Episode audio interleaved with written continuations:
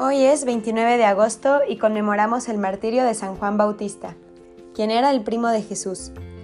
La historia de su muerte es esta y se narra en el Evangelio de San Marcos capítulo 6 versículo 17. Herodes había mandado apresar y encadenar en la cárcel a Juan por causa de Herodías, la mujer de su hermano Filipos, con quien Herodes había ido a vivir en unión libre, porque Juan decía a Herodes, no te está permitido tener la mujer de tu hermano. Herodías le aborrecía y quería matarle, pero no podía, pues Herodes le tenía un enorme respeto a Juan, sabiendo que era hombre justo y santo y le protegía.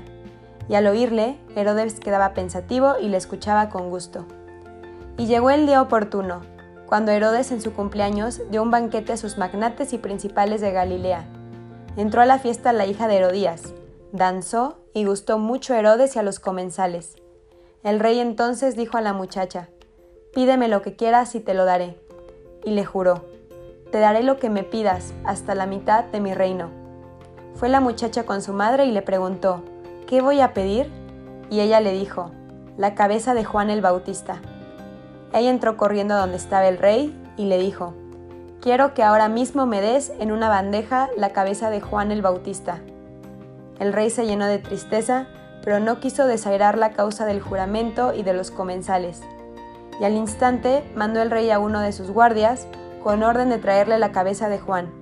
El guardia se fue y le decapitó en la cárcel y trajo su cabeza en una bandeja y se la dio a la muchacha y la muchacha se la dio a su madre. Al enterarse sus discípulos, fueron a recoger el cadáver y le dieron sepultura. Juan murió a causa de decir la verdad en medio de una fiesta llena de pecado, borracheras y orgías, y así se decidió su destino. Este es un caso típico de cómo un pecado lleva a cometer otro pecado, Herodes y Herodías empezaron siendo adúlteros y terminaron siendo asesinos. Hoy escuché una homilía y esto es lo que me hizo reflexionar. La fiesta de hoy de San Juan nos hace una invitación a algo que no ha sido fácil en todos los tiempos de la historia de la humanidad, que es ser coherentes. Juan Bautista aparece hoy como un mártir, porque fue coherente con los principios que predicaba, y no tenía reparo en decírselos a un pobre en la calle, a un soldado o incluso al mismo rey. En este caso el rey se había apropiado de la esposa de su hermano Filipos, suponemos que con el consentimiento y colaboración de la mujer misma, y Juan siempre le hizo saber que estaba faltando a dos de los mandamientos de la ley de Dios. No desearás la mujer de tu prójimo y no fornicarás.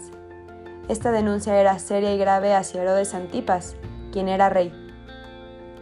Una persona coherente está dispuesta hasta dar la vida por la verdad y nunca va a cambiar su pensamiento o principios.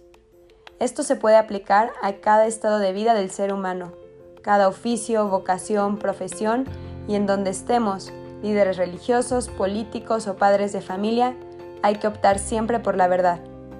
Debemos identificar nuestro ser con el querer de Dios. Juan Bautista pasó su adolescencia y juventud en oración y por eso quiso hacer siempre lo que Dios quería. Y esta es una invitación a hacer lo mismo. Juan tuvo la enorme dicha de morir por proclamar que es necesario cumplir las leyes de Dios y fue un verdadero mártir.